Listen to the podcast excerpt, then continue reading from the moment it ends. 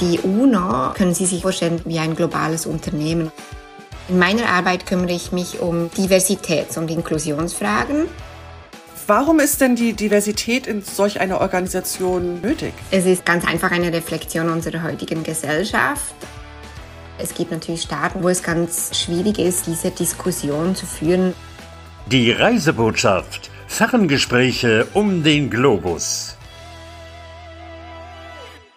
Willkommen zur Reisebotschaft. Hier erzählen Diplomatinnen von ihrer Arbeit, ihren Projekten und dem Leben im Ausland. Meist geht es um bilaterale Beziehungen zweier Staaten, die meine Gesprächspartnerin aufbauen und pflegen. Aber heute wird es multilateral, denn wir haben eine Verbindung zur UNO nach New York aufgebaut. Die Schweizerin Pina Valeria Roos arbeitet dort im Hauptquartier der UNO und hat ihre Expertise als studierte Psychologin mitgebracht. Herzlich willkommen, Frau Roos. Hallo, Frau Jentsch. Äh, vielen Dank für die Einladung. Ich freue mich auf unser Gespräch. Aus unserem Vorgespräch habe ich ja schon mitgenommen, dass wir einiges über die innere Stabilität in der UNO erfahren werden. Habe ich das richtig in Erinnerung? Genau, auf jeden Fall. Ich freue mich, Ihnen ein bisschen mehr darüber zu erzählen. Können Sie uns erstmal eine kurze Beschreibung des Aufbaus der Organisation UNO geben? Das ist ja ein Riesenapparat, da muss man sich erstmal zurechtfinden. Die UNO ist wirklich sehr, sehr groß. Ähm, die Arbeit der Vereinten Nationen oder eben UNO, wie sie dann im Englischen genannt wird, also United Nation Organization, ähm, fokussiert sich auf fünf Bereiche. Erstens ist es ähm, wichtig das Aufrechterhalten des internationalen Friedens und der Sicherheit. Dann zweitens ähm, die Arbeit im Bereich äh, Schutz und das Sicherstellen von Menschenrechten. Dann das Liefern von humanitärer Hilfe. Viertens das Unterstützen von nachhaltiger Entwicklung und Maßnahmen im Bereich Klimawandel. Und äh, schlussendlich auch das Aufrechterhalten des internationalen Rechts und äh, Vereinbarungen.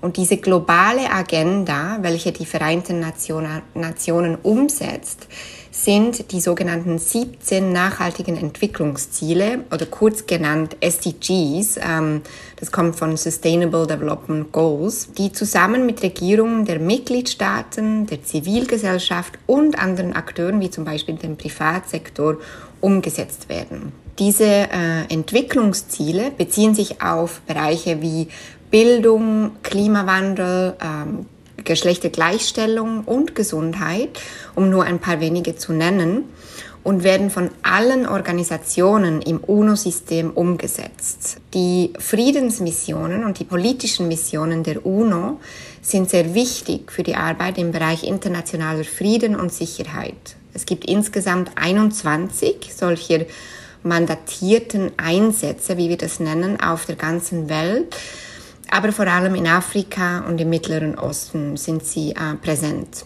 Die Hauptorgane sind die UNO-Generalversammlung. Das ist die Versammlung, wo sich die 193 Mitgliedstaaten der UNO einmal jährlich treffen. Es geht meistens um neue Richtlinien, neue Mitglieder oder Finanzierung von Arbeitsprogrammen des UNO-Sekretariats. Danach gibt es auch den UNO-Sicherheitsrat, ähm, der, der ist ja relativ auch bekannt und viel debattiert in den Medien. Der Sicherheitsrat segnet wichtige Entscheidungen im Bereich Frieden und Sicherheit ab und diskutiert diese natürlich auch unter den äh, 15 Mitgliedern. Und was genau ist jetzt Ihre Aufgabe in diesem großen Apparat? In meiner Arbeit kümmere ich mich um die Diversitäts- und Inklusionsfragen und das ist im Bereich Talentmanagement. Also wenn es um die einerseits Attraktion, die Bewertung und die Auswahl ähm, und das Entwickeln von Talent in der UNO geht. Wie sieht das konkret aus? Ich arbeite mit einem dynamischen Team und zusammen arbeiten wir mit wichtigen Partnern in der UNO. Also das sind einerseits die Mitgliedstaaten und andererseits die regionalen Büros und die Feldmissionen. Und wir arbeiten daran, eine breitere Diversität des UNO-Personals sicherzustellen und eine inklusivere Unternehmenskultur mitzugestalten, damit wir eine Interaktion in einem möglichst unterstützenden und vorurteilsfreien Umfeld möglich ist. Wir versuchen wirklich die Diversität von Talenten anzusprechen. Da geht es um ein strategisches Outreach für ähm, diverse Talentgruppen, welche momentan in der Organisation unterrepräsentiert sind oder gar nicht repräsentiert sind. dann geht es um das Erarbeiten und das Implementieren eines revidierten, kann man sagen, Talentbewertungs- und Auswahlsverfahren, damit wir das Verfahren möglichst ähm, objektiv gestalten und wirklich das Verfahren auch das Wissen und die Fähigkeiten bewertet. Und dann haben wir auch verschiedene Lernmöglichkeiten für Managers im Bereich Diversität und Inklusion, damit halt auch die Managers von, ähm, von Teams und von verschiedenen Divisionen in den Abteilungen des UNO-Sekretariats sich damit auseinandersetzen und auch lernen, wie man eben solche diverse Teams am besten managt, um das volle Potenzial auszuschöpfen. Warum ist denn die Diversität in solch einer Organisation wichtig oder nötig? Es ist eine ganz einfach eine Reflexion unserer heutigen Gesellschaft, die äh, komplex und äh, sehr heterogen ist. Also ich glaube, es gibt fast keine Gesellschaft auf, auf der Welt, die homogen ist. Und insofern ist es ganz wichtig für die UNO, die Programmarbeit, die die UNO durchführt, wirklich auch so zu gestalten, dass sie zielgerecht ist, dass diese Diversität des Zielpublikums erreicht damit halt auch die, diese Entwicklungsagenda, die ich vorhin vorgestellt habe, dass die ähm, effizient und, und effektiv dann auch, auch umgesetzt werden kann. Weil im Bereich Klimawandel müssen wir wirklich äh, ganz starke Fortschritte machen, um diese zeitliche Komponente nicht zu verpassen. Was hat jetzt die Diversität mit dem Klimawandel zu tun? Unterschiedliche Länder haben unterschiedliche Herausforderungen, wenn es um den Klimawandel geht. Damit ist es ganz wichtig, dass die Leute auch repräsentiert sind, ähm, mit unterschiedlichen ähm, Perspektiven und unterschiedlichen ähm, Herkunfts, äh, sagen wir Nationalitäten, äh, um diese, um jetzt diese Arbeit wirklich auch effizient äh, und effektiv zu gestalten. Die UNO ist daran interessiert, diese Agenda möglichst rasch äh, umzusetzen, weil es diese zeitliche Komponente eben auch zu berücksichtigen gilt. Ähm, jetzt eben als Beispiel Klimawandel, weil dort die, die Zeit ganz wichtig ist. Ähm, also insofern kann man es wirklich ähm, direkt ähm, auf die Programmarbeit der UNO beziehen, Diversität innerhalb der UNO. Und ich denke, schlussendlich auch ist es eine Arbeit, die wichtig ist, damit sich die Leute einfach auch wohlfühlen. Also Inklusion ist ähm, im Gegensatz zu, zu Diversität ein bewussterer Effort. Da braucht es auch wirklich einen, einen bewussterer Ansatz, um eine Organisation inklusiv zu gestalten. Aber es ist ganz wichtig, damit man halt die Diversität, die man dann auch wirklich äh, versucht anzuziehen und zu rekrutieren, damit man diese Diversität der Talente eben auch behalten kann in der Organisation. Also dass sich die Leute wahrgenommen fühlen und auch äh, wirklich ein Sagen haben quasi in der Diskussion. Naja, und es ist halt auch ganz schlicht und einfach eine Vorbildsfunktion. Die UNO hat natürlich eine Vorbildsfunktion in dem Bereich. Äh, als globale Organisation sollte sie führen und auch ein Beispiel sein, ein gutes Beispiel sein für die verschiedenen Mitgliedstaaten. Und da gibt es natürlich ganz unterschiedliche Entwicklungen. Also nicht alle Mitgliedstaaten sind fortschrittlich im Bereich äh, Diversität und Inklusion. Und die UNO hat ganz, ganz schlicht und einfach ein, eine Vorbildfunktion äh, für die Mitgliedstaaten auch in dem Bereich und sollte wirklich auch führen. Ähm, und ja, das ist ganz wichtig, was Sie, was Sie angesprochen haben. Können oder dürfen Sie darüber sprechen, in welchen Staaten es schwierig ist und wo es einfacher ist? Ich möchte keine, keine spezifischen Beispiele nennen, aber es gibt natürlich Staaten und das ähm, können Sie sich denken, wo es ganz schwierig ist, diese Diskussion zu führen, damit diese Diskussion dann nicht verpolitisiert wird. Da sind wir auch ganz vorsichtig. Wir befinden uns schlussendlich auch immer wieder in einer ähm, politischen Organisation. Also das, das dürfen wir nicht vergessen, dass die UNO starke politische Dimensionen hat. Ähm, und da müssen wir das auch ganz äh, vorsichtig navigieren. Aber ich sage immer, äh, dann dürfen wir uns auch nicht allzu fest verunsichern lassen, sondern halt ähm, Vielleicht äh, gibt, äh, hilft es ab und zu mal, einen Begriff zu ändern oder nicht unbedingt zu nennen, äh, aber nicht den Inhalt der Arbeit dann zu, ähm, zu, zu verändern. Und das, das ist so ein bisschen diese politische äh, Landschaft innerhalb der UNO, die man dann auch kennenlernt, wenn man eine Karriere innerhalb der UNO macht und die ganz wichtig ist auch ähm, als Komponente, dass man die auch gut handhaben kann mit der Zeit. Ja. Das nennt man dann Diplomatie.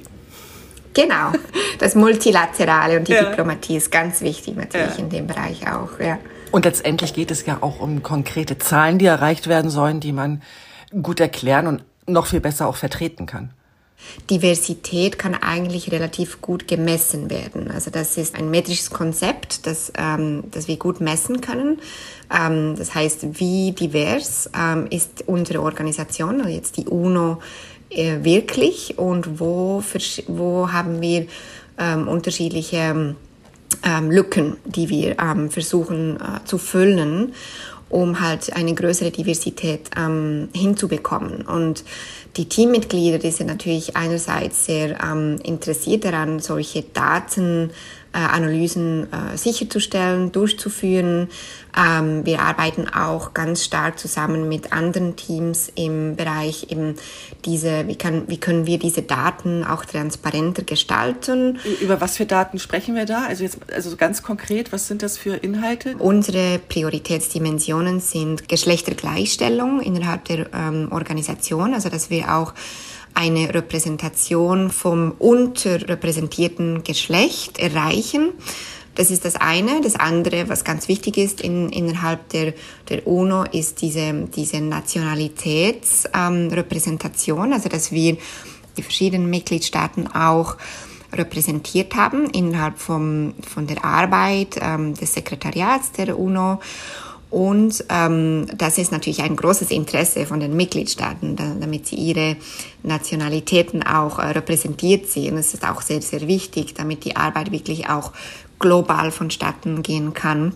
Und dann haben wir aber auch Sprachen. Wir haben eine Sprachenvielfalt innerhalb der Organisation. Also es sind ja sechs offizielle ähm, Sprachen, die gesprochen werden in der UNO. Das sind das sind äh, Französisch, Englisch, äh, Spanisch, äh, Russisch, Chinesisch und Arabisch.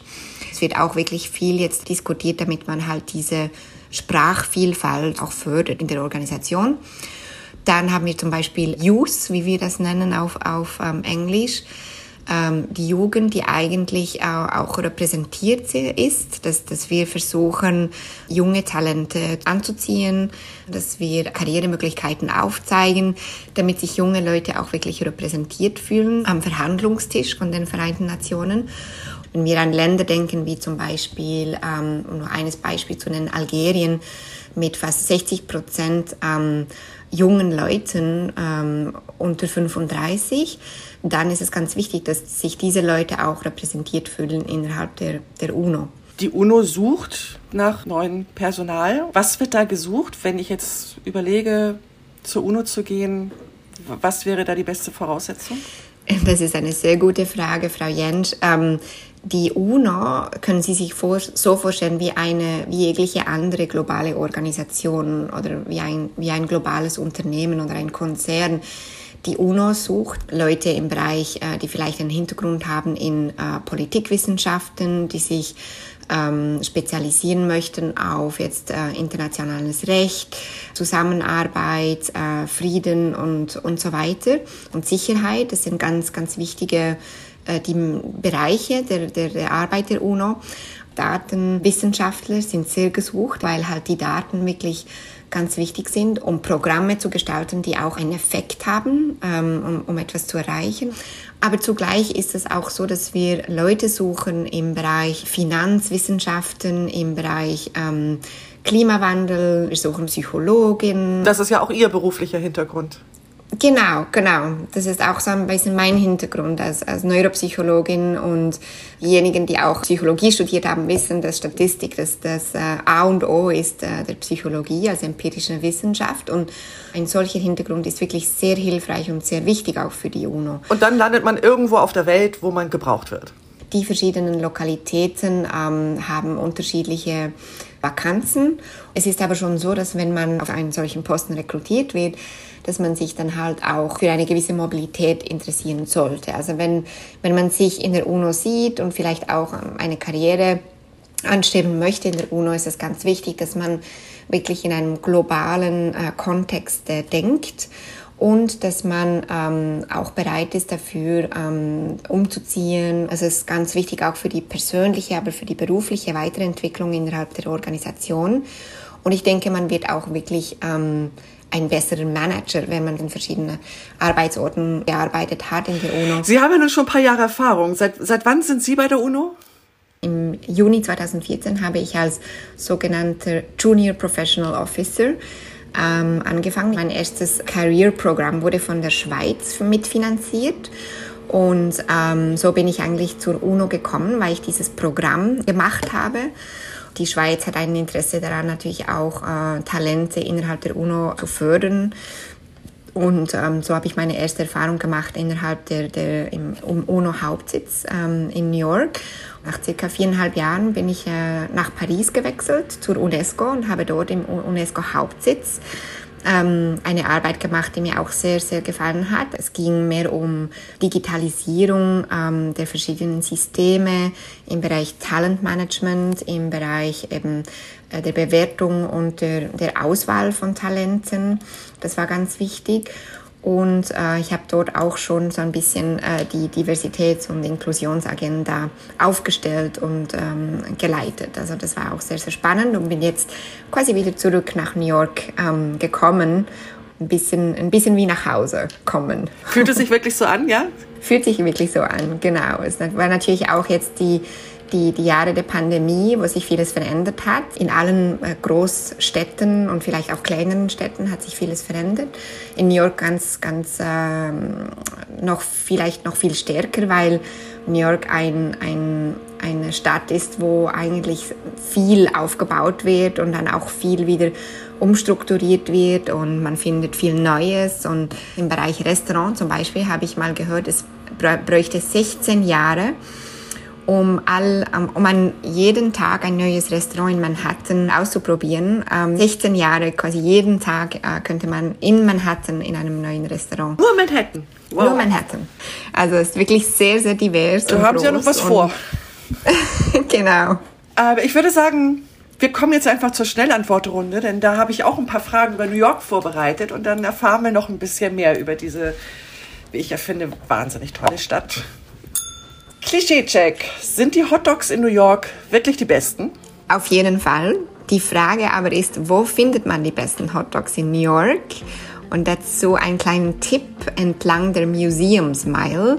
Dort gibt es kleine Stände und die sind wirklich legendär in New York und da finde ich gibt es die allerbesten Hotdogs mit Sauerkraut und allem, was dazugehört. Cosmopolitan Long Island Ice Tea Manhattan. Welches ist der beste Cocktail? In New York äh, gibt es die besten Cocktails in den sogenannten Speakeasy Bars. Das kommt noch aus der Zeit des Alkoholausschenkungsverbots. 1919 wurde das Verbot erstmals ausgesprochen und dadurch entstanden eben diese Speakeasies, wo dann heimlich doch Alkohol konsumiert wurde. Und dort findet man die absolut besten ähm, Cocktails. Welches ist Ihr Lieblingsplatz in New York? Ich gehe unglaublich gerne im Central Park spazieren, joggen oder auch Radfahren da man die Stadt um sich wirklich herum völlig vergisst und sich in einer äh, grünen Oase befindet. Welches Musical haben Sie sich zuletzt angesehen?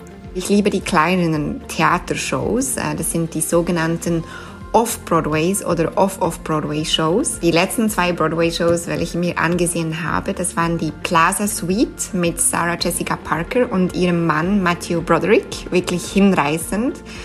Und Hamilton, das Musical über die Geschichte des Gründervaters von Amerika, Alexander Hamilton.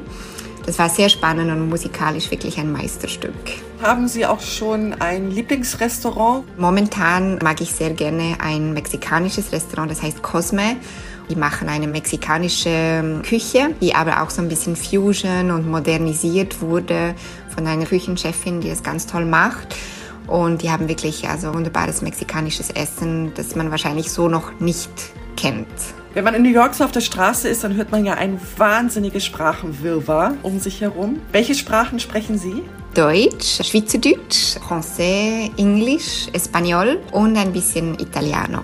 Und zu guter Letzt noch, haben Sie ein Motto, das Ihnen in schwierigen Situationen hilft? Wir sagen auf Englisch oft, wenn wir jetzt in einem schwierigen Projekt sind, don't suffer in silence, also nicht alleine zu leiden, sondern halt in schwierigen Situationen auf andere zugehen und nach Rat fragen. Und das hat mir bis jetzt immer sehr gut geholfen.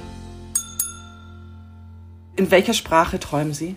Ich würde sagen, ich träume hauptsächlich auf Englisch, weil ich hauptsächlich auf Englisch arbeite. Aber es ist lustig, in Paris, nach einigen Jahren, ich glaube, ich habe angefangen, auf Französisch zu träumen. Und da haben sich da auch die, die Träume ein bisschen verändert. Also auch inhaltlich. Die Sprache, genau, die Sprache macht ja auch äh, aus, ich glaube, wie man, wie man sich, ähm, ja, so ein bisschen wie man denkt, die, die Denkstruktur, ähm, wie man sich ausdrückt. Ähm, also das hat schon Einfluss auch, auch auf den Inhalt, nicht nur auf die, die sprachlichen äh, Komponenten. Und in welcher Sprache fühlen Sie sich am wohlsten? Auf Französisch und Englisch fühle ich mich sehr wohl. Schweizerdeutsch ist natürlich meine Muttersprache, wo ich aufgewachsen bin, aber es ist eine grammatikalische Sprache, von dem her nur eine gesprochene Sprache. Zum Schreiben und Kommunizieren äh, fühle ich mich schon sehr wohl in, in Englisch und auf Französisch. Wie kann man die Stadt, wie kann man New York gut kennenlernen? Haben Sie da irgendwelche Tipps? New York ist ja eine Wasserstadt und äh, ich finde es ganz toll persönlich, die Stadt auf dem Wasser ähm, kennenzulernen. Da gibt es auch sehr tolle Transportmittel, also die die New Yorker Fähre, das ist diesen, diese eine, ein Fährenservice, der wurde sehr gut ausgebaut in den letzten Jahren und man kann eigentlich wirklich sehr gut äh, auf dem East River oder auch auf dem Hudson River mit der Fähre dann von A nach B gehen. Und äh, ich selber ähm, gehe zur Arbeit oftmals mit der Fähre, also mit dem, mit dem Boot. Und äh, ich finde das wirklich eine ganz tolle Erfahrung, die Stadt kennenzulernen, weil man sie halt vom Wasser auch aus, aus sieht. Man sieht die verschiedenen Inseln. Manhattan ist ja die größte Insel. Dann gibt es diese äh, Roosevelt Island im East River. Ähm, dann gibt es Governors Island, also ganz verschiedene Inseln. Und so sieht man dieses Bild eigentlich ganz gut vom, vom Boot aus, ja. Ja, so bin ich als Hamburger dabei, da kann ich das nur unterstreichen. Das, genau. Die Stadt vom Wasser ist immer wieder was Besonderes. Städte am Wasser, ja, finde ich auch. Ist die Aufenthalt in New York eigentlich begrenzt? Mein Arbeitsvertrag mit der UNO ist zeitlich begrenzt, wird aber oftmals dann verlängert. Aber wie wir angesprochen haben, die Mobilität ist ja auch sehr wichtig innerhalb der, der UNO. Und äh, ich sehe mich äh, natürlich dann auch ähm, ja, an, in anderen Standorten äh, in der UNO. Also wenn, wenn es jetzt so ist, dass ich wirklich auch in der UNO ähm, mittelfristig bleiben werde, dann äh, würde ich mich äh, sehr auch interessieren, vielleicht auch mal ähm, äh, nach Asien zu reisen und dort zu arbeiten. Und ähm, ich habe mir so ein bisschen mir persönlich so ein bisschen einen Zeitraum von circa vier Jahren, vier, fünf Jahren finde ich es gut, in einem Ort zu bleiben, damit man auch wirklich eine, eine gute Übersicht hat und, und einen Einblick in die Arbeit sich vertiefen kann und auch ein etwas, etwas ansetzen kann, also auch, auch etwas ähm, implementieren kann und das auch durchziehen kann. Aber ich finde es auch wichtig, dass man sich weiterentwickelt und eben auch diese Mobilität dann aufrechterhält. Ähm, von dem her, ähm, ja, vielleicht noch so ein paar Jahre, aber dann, dann geht es dann wie, wieder weiter okay. wahrscheinlich. Aber jetzt noch ähm, in New York, was für Projekte haben Sie in Zukunft geplant? Worauf freuen Sie sich? In Bezug auf meine Arbeit sind natürlich viele Projekte in der Entwicklungsphase. Das heißt, die nächsten Monate werde ich sehr beschäftigt sein mit der Implementierung dieser Projekte. Und privat freue ich mich auf die Zeit zusammen auch mit meinem Partner in New York und wir haben verschiedene Reisen geplant in den USA und vielleicht auch noch ein bisschen Lateinamerika, weil man natürlich von, von New York aus viel näher ist ähm, an diesem Kontinent. Und wir reisen beide sehr gerne und haben da schon ein paar Pläne, äh, um, um eben das Land dann auch zu, zu bereisen und zu besichtigen. Ihr Partner ist mit nach New York gekommen. genau. Ist ja. er auch bei der UNO? Nein, er arbeitet bei der OECD, das ist auch eine internationale Organisation im Bereich ähm, Wirtschafts- und Sozialentwicklung und die hat Hauptsitz in Paris, hat aber die Möglichkeit jetzt auch nach New York zu kommen und wird transferiert mit der OECD. Die haben auch ein kleines Büro hier in New York ähm, im Zusammenhang mit der UNO. Und da sind wir beide sehr glücklich, dass es so geklappt hat. Dann ja. wünsche ich Ihnen noch eine ganz tolle gemeinsame Zeit in New York. Wir sind hier schon am Ende angelangt. Vielen Dank, Frau Jensch. Ich danke Ihnen. Das war wirklich mal ein toller, äh, sehr intensiver Einblick. Ich freue mich, dass es äh, interessiert hat und Grüße nach Hamburg. Liebe Grüße nach New York. Tschüss. Tschüss.